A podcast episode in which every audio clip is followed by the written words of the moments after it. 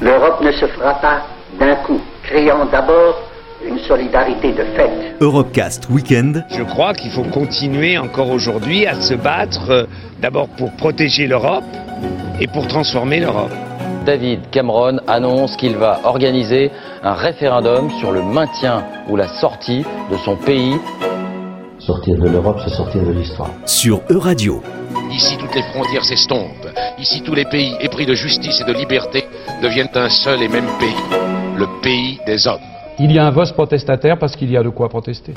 En choisissant Strasbourg, nous marquerons clairement qu'une ère nouvelle va commencer pour l'Europe. Présenté par Aurélien Frances. En 2014, le Conseil de l'Europe a souhaité s'assurer d'éliminer toute forme de violence à l'égard des femmes, y compris la violence conjugale et familiale. Il s'est donc doté d'un traité international appelé Convention d'Istanbul, et il s'agit là du tout premier instrument juridiquement contraignant au niveau européen. Ce traité s'articule autour de quatre piliers. Christina Olsen est administratrice de la division violence faite aux femmes du Conseil de l'Europe.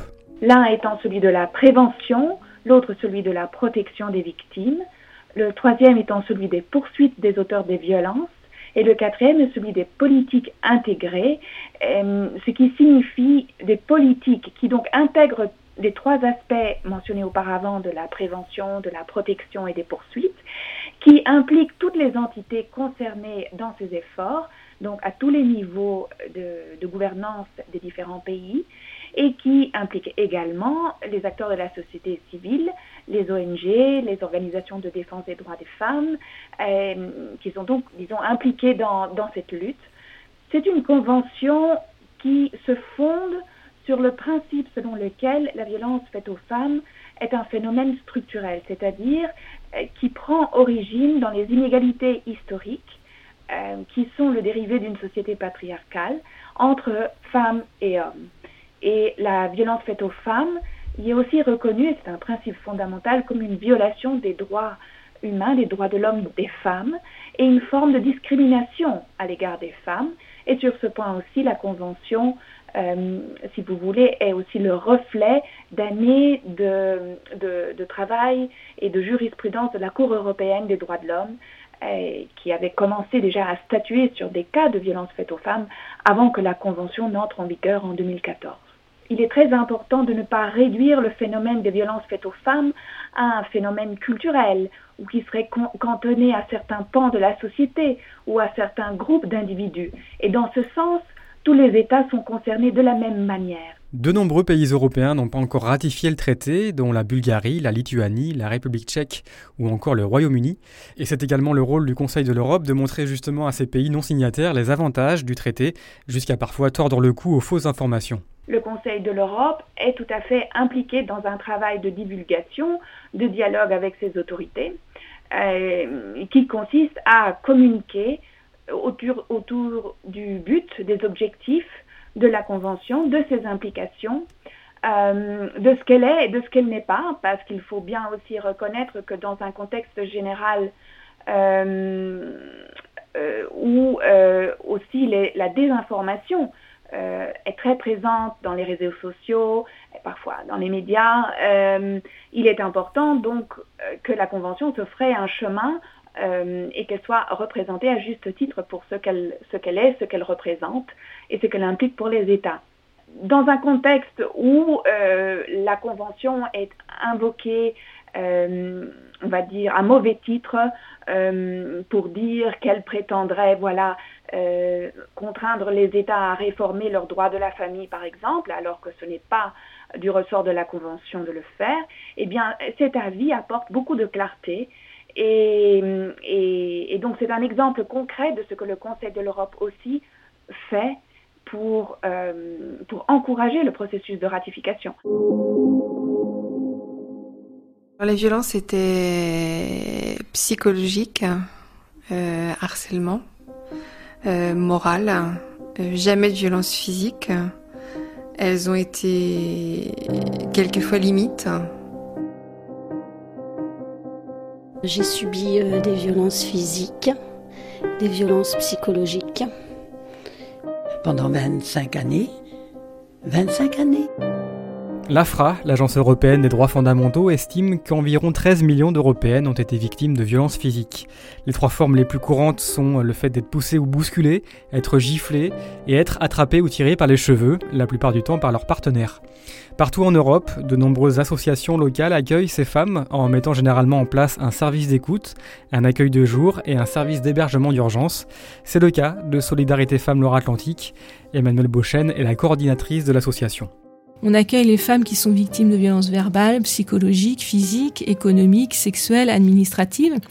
Et les violences psychologiques, elles sont de toute manière systématiquement présentes. La difficulté pour les femmes qui ne vivent que des violences psychologiques, ça va être d'apporter la preuve de ces violences. Et bien souvent, euh, elles nous disent ah bah si au moins il m'avait battu, j'aurais des traces, j'aurais une preuve quoi. Donc ça c'est une, une réalité il y a vraiment un, travail, euh, on va dire, euh, presque supplémentaire pour faire reconnaître ces violences et pouvoir avoir euh, des, preuves, des témoignages comme quoi effectivement elles subissaient ces violences. La violence physique arrivera à un moment donné dans un parcours de violence. Souvent d'ailleurs, ce qui est démontré, c'est que la violence verbale, la violence psychologique, elle s'installe très rapidement au début de la relation. Régulièrement, la violence physique, elle va démarrer au, moment de la première grossesse. Parce qu'il va y avoir l'arrivée d'un tiers dans cette relation et euh, le conjoint ne va pas accepter, et même s'il y a un désir d'enfant, ça va venir bousculer la relation qu'il a mis en place. Et l'homme violent va alors souvent adopter un double visage, violent dans l'intimité et mari modèle en société. Très très très régulièrement, notamment lors des groupes d'échange, les femmes nous disent oui mais si vous rencontrez monsieur, vous n'allez pas me croire par rapport à ce que je vous raconte. C'est souvent une personne qui se montre très attentive en, en société, charmante, qui va vouloir prendre soin d'elle. Euh, D'ailleurs, souvent, elles nous disent, euh, mais en fait, mes copines ou mes amis me disent, oh, t'as de la chance, il est prévenant, il fait attention à toi, quoi.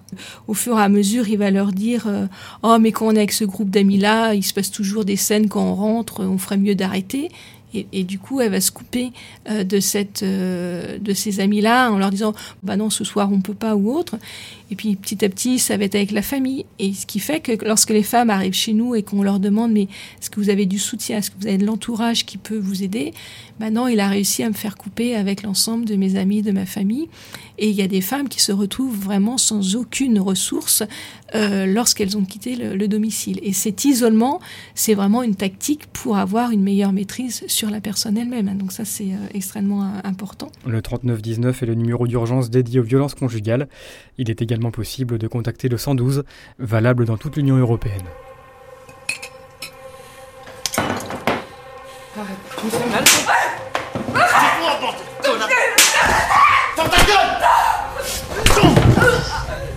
Avec 121 féminicides recensés en 2018, la France représente le total le plus élevé d'Europe derrière l'Allemagne avec 189 féminicides. Pour comprendre l'origine sociale des violences conjugales, nous avons contacté Victoria Vano, historienne du droit et juriste. Elle travaille sur le traitement judiciaire des violences conjugales du 19e siècle, une époque où les violences domestiques n'étaient pas répréhensibles parce qu'elles relevaient de la sphère privée. Pendant longtemps, la femme est considérée comme une mineure elle est dépendante de son père et quand elle est mariée, elle est dépendante de son mari. Et euh, assez rapidement, euh, on va dire, pour régler en tout cas la, la, vie en communauté, il fallait établir un chef. Et c'était à l'homme qu'on avait donné euh, ce pouvoir de maîtriser en tout cas tous les individus dans la, dans la famille, dans son couple, et qu'il disait maîtrise, disait usage de la force. On avait, on va dire, de tout temps, de toute éternité, considéré que ben, le mari pouvait, en tout cas, si sa femme ne, lui obéissait pas, agir violemment. on trouve un certain nombre de coutumes au XIIe siècle, notamment les coutumes de poésie qui prévoyaient le droit de le jus casting andi, quand la femme euh, n'obéissait pas à son mari. Et mm, jusqu'on va dire à l'ancien droit, même au moment de la Révolution, euh, bon, bah, on, estimait que bon, bah, pourquoi pas quand la femme ne répondait pas aux ordres de son mari, le mari pouvait un petit peu la corriger, parce que la femme était perçue comme une incapable, comme une enfant et à qui euh, elle devait répondre, en tout cas, de ses actes vis-à-vis de, son mari. C'était une manière, on va dire, de contrôler un petit peu la société, parce que le couple en lui-même, c'était une représentation à minima de la société. Donc, comme dans toute société, il faut un chef, et que euh, en cas de perturbation de l'ordre public, eh ben, l'État peut agir. Ben là, c'est pareil au niveau, on va dire, euh, au sein du couple, le mari avait cette autorité de pouvoir réprimer, comme les enfants d'ailleurs, sur les enfants, de réprimer tout acte qui n'allait pas dans son sens dans l'ordre, on va dire, des choses. Il faudra attendre la restauration autour de 1824 et l'affaire Boisbeuf pour qu'une cour de cassation accepte enfin de recevoir une femme victime de coups et blessures. Ça, c'est déjà un arrêt, une décision importante, parce qu'en plus, on est quand même sous la restauration, c'est le régime de Louis, euh, X, donc c'est quand même un, régime ultra conservateur.